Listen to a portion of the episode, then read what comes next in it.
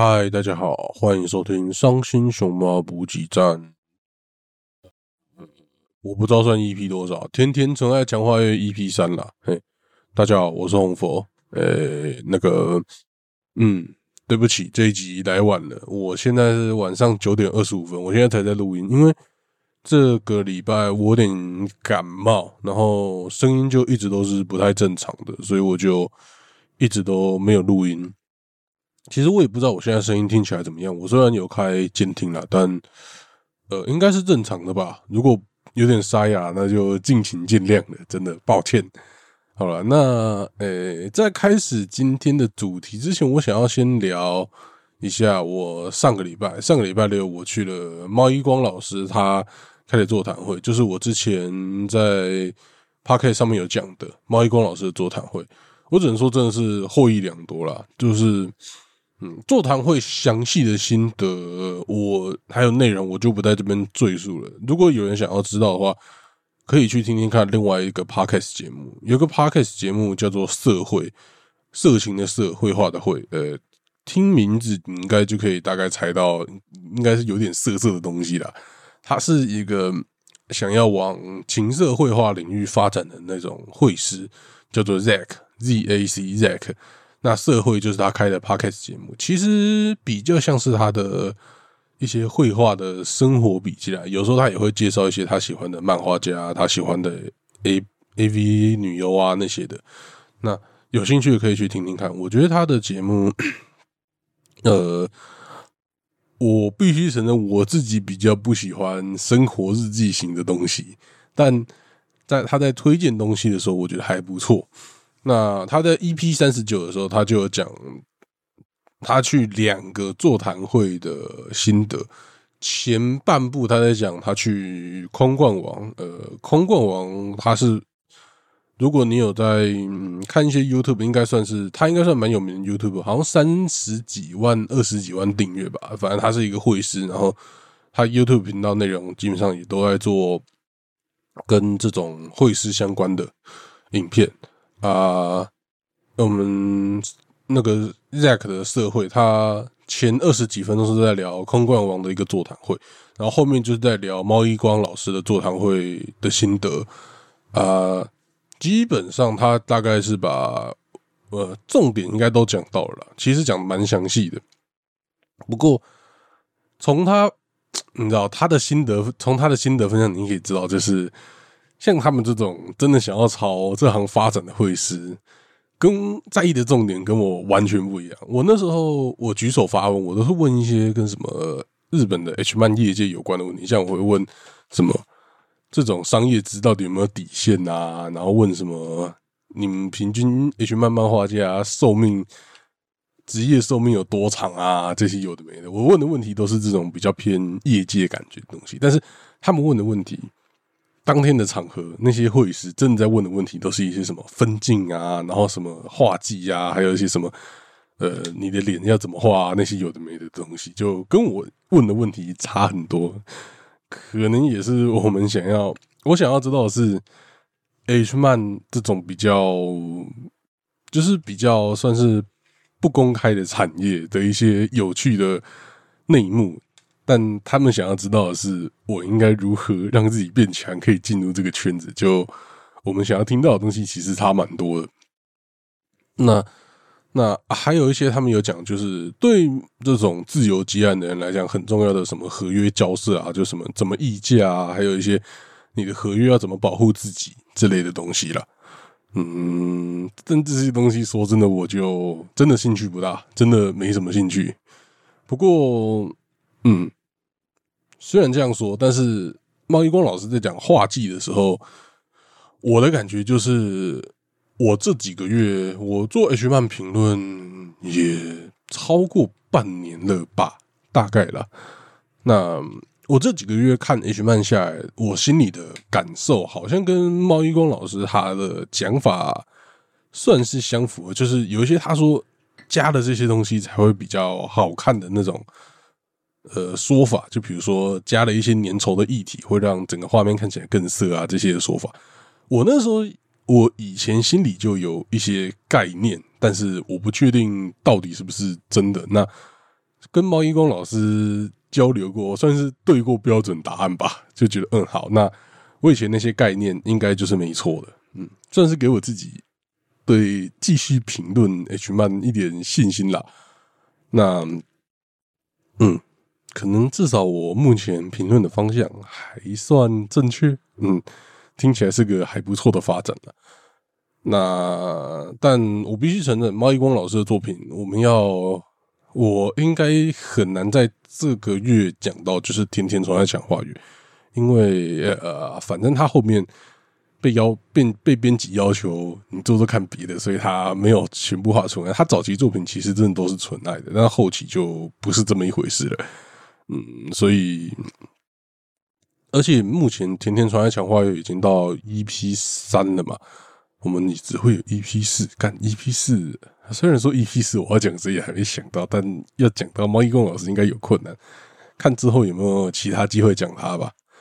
那不过还是很推荐大家去看看毛一公老师的作品，嗯，蛮有趣，蛮有趣的，而且蛮别有一番风味的啦。好，那关于上个月，哎，不，上个礼拜毛一公老师座谈会的分享，我们就到这边了。那接下来我们就来讲我们。这个礼拜节目的主角，我们这个礼拜节目的主角叫做六角八十柱。六角就是那个，哦，不对，那是八角。八角是一个食物，六角不是个食物。看过那时候洗狗就讲六九，六九是那个是那个闻起来臭臭的东西吗？干不是，那叫六角八十柱。六角就是六个角的角。看我在公傻笑。八十就是八十块的八十，柱是呃野原新呃一之助，干一之助是谁？我不知道，反正就是那个帮助的助。哎，啊，那个这个漫画家是我比较近期才发现的漫画家，他作品比起纯爱可能比较接近纯粹做爱，但他有一个就是他最新的单行本有个有一个算是长。就可能大概四五篇的单回，两三篇，哎，其实我也忘记他几篇，反正就是这种长度单回，我觉得应该蛮合蛮合我的胃口，因为也是有点纯爱的感觉，所以我想在这边推荐给大家。那我们先来讲六九八十柱老师他的画风，哎，之后我先就叫他六角老师。呃，虽然说我这种奇怪的简称其实都有点奇怪，但是。我就先这样简称，嗯，那六九六九老师，他我觉得他的画风其实蛮符合我所谓的那种现代化的画风的感觉。诶，我对 H 漫现代 H 漫的画风主要有两个评断标准，虽然说，嗯，该怎么说，这个也只是我自己个人的看法了。那我对于现在 H 漫画风主要我觉得有两个特点，第一个就是那种 Q 弹的肉体，那。这个东 Q 弹的肉体这个东西做最好的，我觉得就是一定就是我们所谓的施走老师，施走能王，施走老师，他我觉得是他把那个肉体的 Q 弹感做最好的，因为他每个地身体的每个部位都可以 Q 弹，脸可以 Q 弹，身体可以 Q 弹，内内可以 Q 弹，全部都可以 Q 弹。那这是他做最好。那第二个部分，我觉得 H man 现代画风重要的东西就是大量粘稠的液体。那大量粘稠的液体做最好的，其实蛮多都做还不错，因为这个技法已经被蛮多人掌握的啦。嗯，对。那这那 Q 弹的肉体跟大量粘稠液体，其实我觉得，嗯，六角老师他都做的还不错，尤其是他他的捏捏，因为他也是大欧派系的，所以他的捏捏其实都画的很弹很弹。但嗯，可能会有人觉得有点不适，因为我觉得他捏捏已经。弹到有点接近，你知道那种，呃，不知道大家有没有握过那种海绵球，就是一颗球，就海绵做的一颗球，然后海绵那种球就是可以随便捏成你要的形状。我觉得六教老师他画的已经有点接近海绵球，但是一般来讲，这种捏捏的触感应该要比较接近水球的感觉吧，就是画面上看起来应该是比较接近水球或是细胶球。那种的感觉就是捏得下去，但是它会散，你很难抓到底啦。但是，呃，六角老师他很多就是那种接近快要捏那个水球快要捏到底那种的 Q 弹，所以就会有一点点奇怪。但是这个奇怪感对我来说，我觉得看的蛮兴奋的，所以我还蛮爱的。那但虽然讲那么多，它有 Q 弹的肉体，也有大量粘稠体，但是它的画风有点难形容诶。它不是那种施走老师那种很精致的作品，它整体来说，它的啪啪啪是比较比比较，它的注啪啪啪场景是比较那种有魄力的感觉的那种。但除了有魄力之外，也有那个兼顾实用性。嗯，我后来才知道，其实有一些有魄力的作品，你不一定靠得下去。但六九老师他的作品就是又有魄力，然后又兼顾实用性。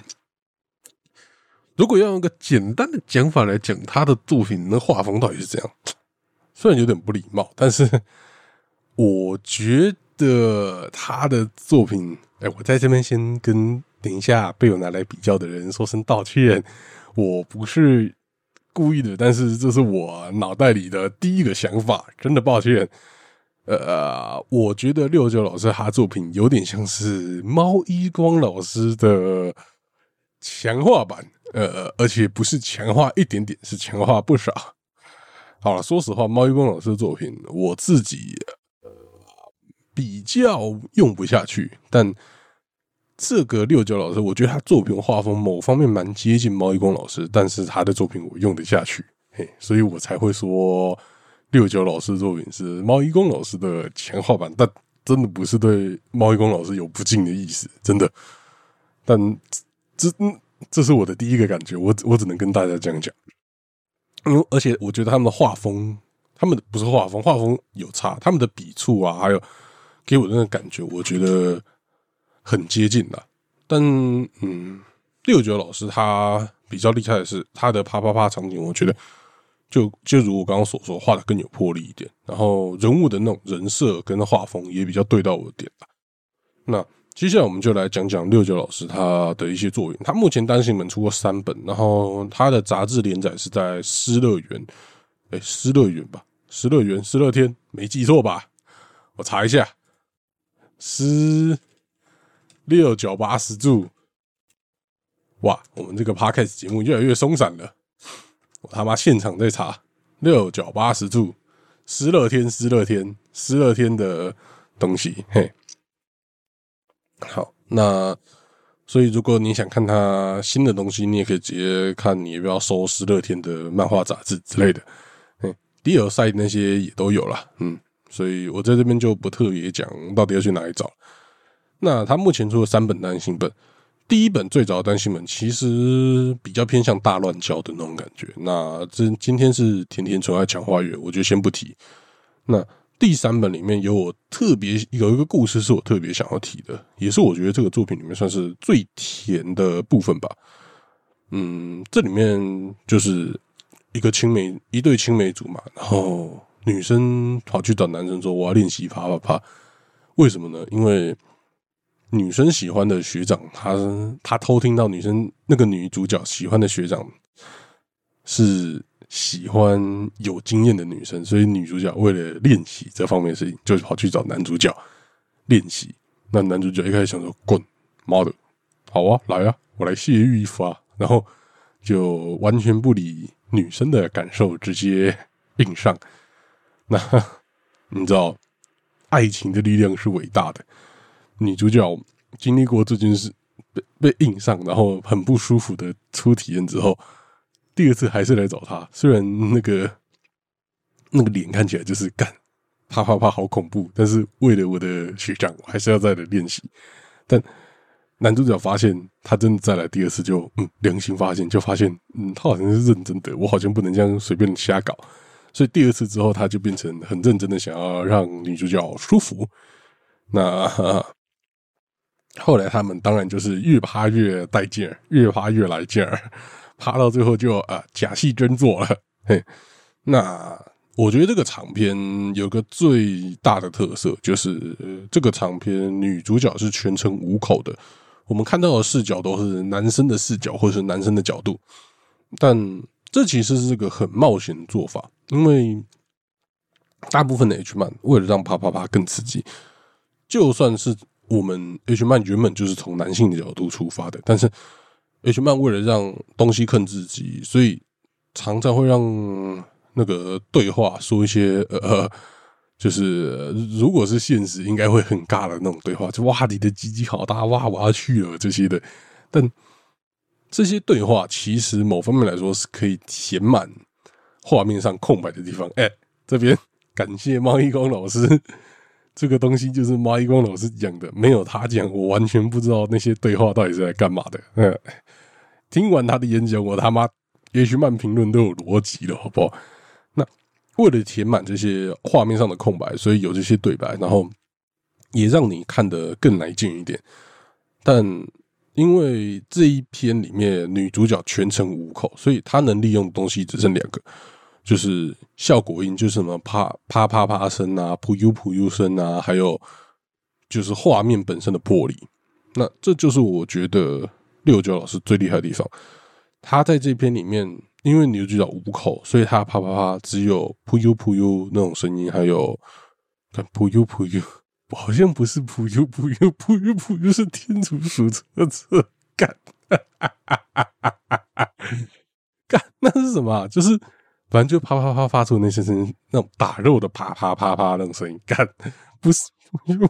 看 妈的，天竺鼠是不是看太多，我头好痛哦。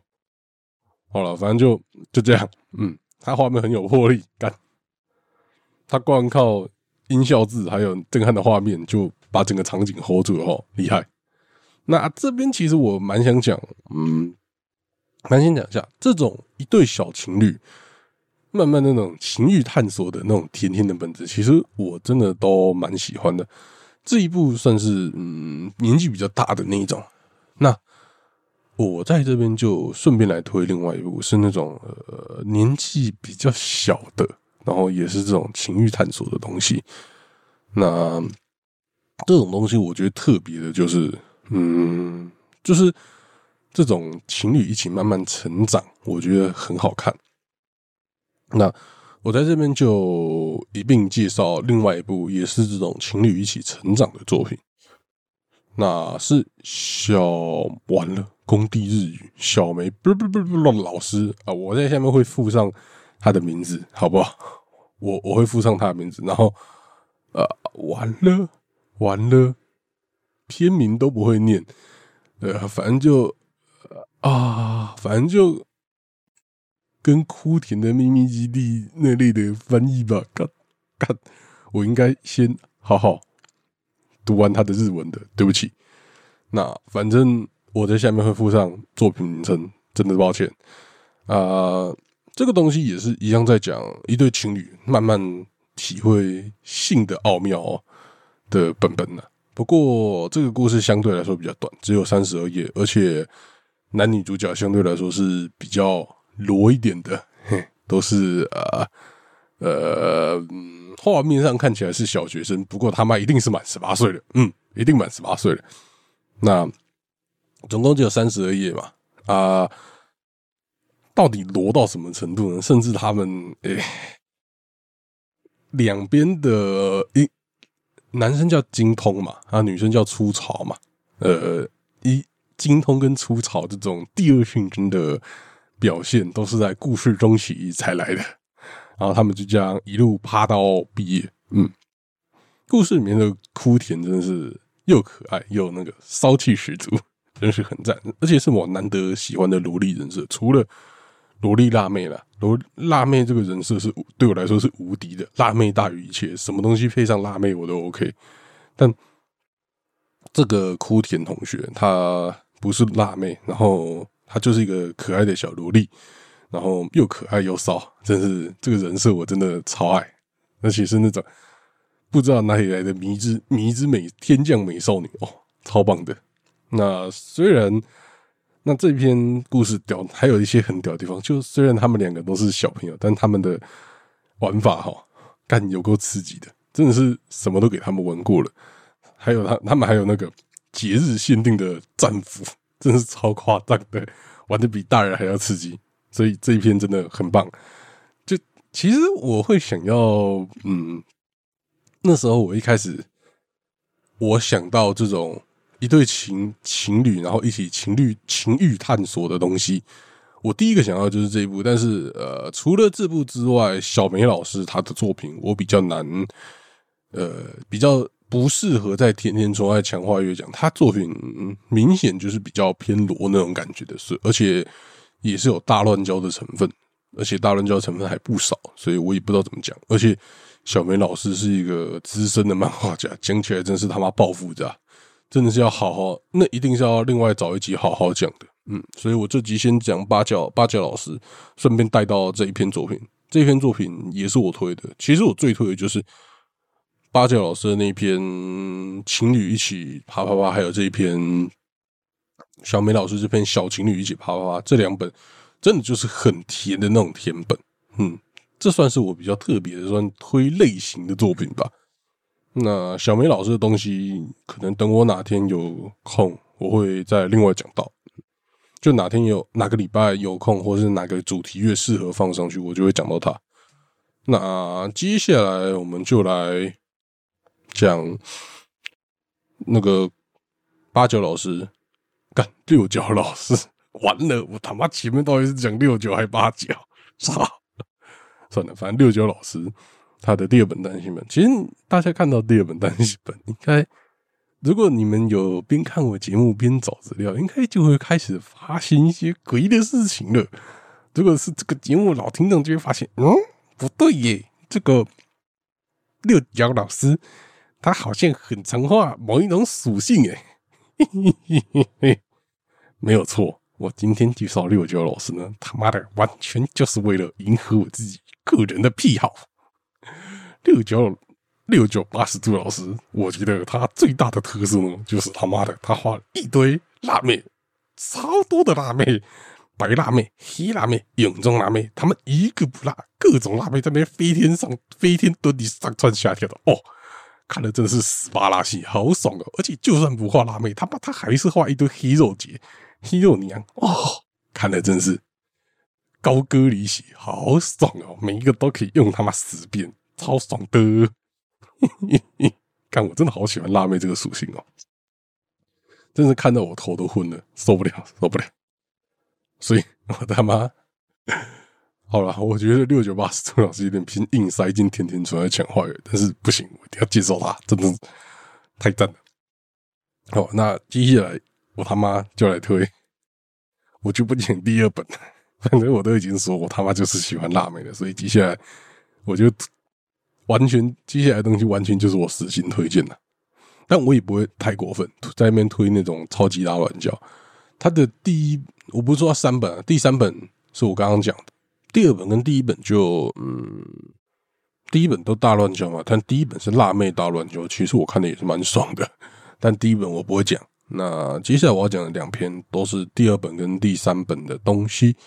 呃，好，那我先讲。基本上我就是推两个比较偏单回的东西，但其实也是有有点长度的。那第一个我要推的是在第三本里面的故事，是马卡纳与我。那我推这个作品的原因很简单呢，有两个。第一个，女主角是黑肉的外国人，黑肉我喜欢赞，而且是外国人赞。第二个呢，就是男主角目测年纪大概就是小学生的高小学高年级到国中生之类的感觉。那综合起来是什么感觉呢？就是变成一个超级戳到我的性癖的黑肉的小孩开大车，好赞哦！好爱小孩开大车，好爱黑肉。嗯，我觉得我这集有回归初衷啊，回归了我第一集的初衷，他妈就是来聊小孩开大车的。当然，这种小孩开大车演到最后都比较像大车碾小孩就是了，但还是很棒，超爱的。真的真低赞。那这篇大概是这样。那第二篇我想要聊的是，呃，在第二本里面的，这应该就比较偏单回了，叫投币式性爱。这篇是第二本单行本里面的其中一个单回，这篇也是摇手赞。因为一般的辣妹大概就是穿学生服，然后泡泡袜这些，其实我其实都看腻了。但我觉得这一个单回投币式性爱最屌的地方就是。它，我不知道这个属性到底有没有，但对我来说，这是一个全新的属性，就是泳装辣妹。因为一般来说穿泳装你很难表现出那个辣妹的感觉，因为辣妹就是要穿学生服、泡泡袜那些。但是这个投币式性爱这一集，虽然是穿女主角是穿泳装，但是她就是可以给你那种感觉是，干这个人就是辣妹，就是我不知道她怎么做到的，说不定辣妹其实有其他。更重要的东西我还不知道，但总之六九老师他就是做到了，超级赞。因为对我来说是个全新的辣妹属性，但是看到超爽，而且他们啪啪啪的过程真的是刺激到不行，完全的戳到了我的点。这种单回就是我可以大声的跟大家说，这种单回我他妈可以用十遍哦，配三碗饭，超赞的，看，好爽啊！好了，反正自己。天天纯爱强化月 EP 三，我介绍六九八十朱老师，其实他还是有纯爱，而且我其实还是讲了很多我觉得真的很甜的东西，就像那个小梅老师那个单回真的棒，然后六九老师他第三部前面那个情侣在那个青梅竹马在那边那个也真的很棒，真的。如果你想看甜的东西，你可以去看那两篇啊。其实我推荐的辣妹篇，其实也都是一对一。我是觉得也蛮甜的啦，尤其是嗯，尤其是那个，如果你是看单行本的版本，它后面还会加一些后日谈，那后日谈就会让他们那个角色形象更立体，就不会是像是单纯做爱的感觉，就是角那角色形象更立体，看起来就更甜了一点。所以其实我觉得不错啦，嗯，真的不错。虽然虽然我自己他妈有点心虚，好啦，那。伤心小猫补给站这礼拜就到这边结束。那我想跟大家讲一下，这礼拜天晚上六点会上伤心小猫会客室。那内容是我跟一个相当大伟的 podcast，他都在那个台湾什么漫画那些分类的 Apple Podcast 里面排前几名，叫嘎拉细皮。呃，应该有听众知道他了，说不定有听众是听完他的才来听我的。反正就。我跟嘎拉西皮录音，然后是聊跟 B 楼相关的东西。那我知道，在我这边的听众他妈九成都是超乙男，所以可能不会喜欢 B 楼。但我必须讲，我看了 H 曼评论这么，我看了 H 曼评论 H 曼这么久之后，我觉得我可以用一种比较欣赏他们的剧情、欣赏他们的画系的角度来看 B 楼漫画。我觉得用这个角度看 B 友漫画是一个蛮有趣的东西，所以我觉得不是，我觉得这集真的是很精彩，真的很棒，所以很推荐大家去听了。那好了，伤心熊猫补给站这一集就到这边结束了。我是红佛，感谢各位今天的收听了。那我们下次再见了，拜拜。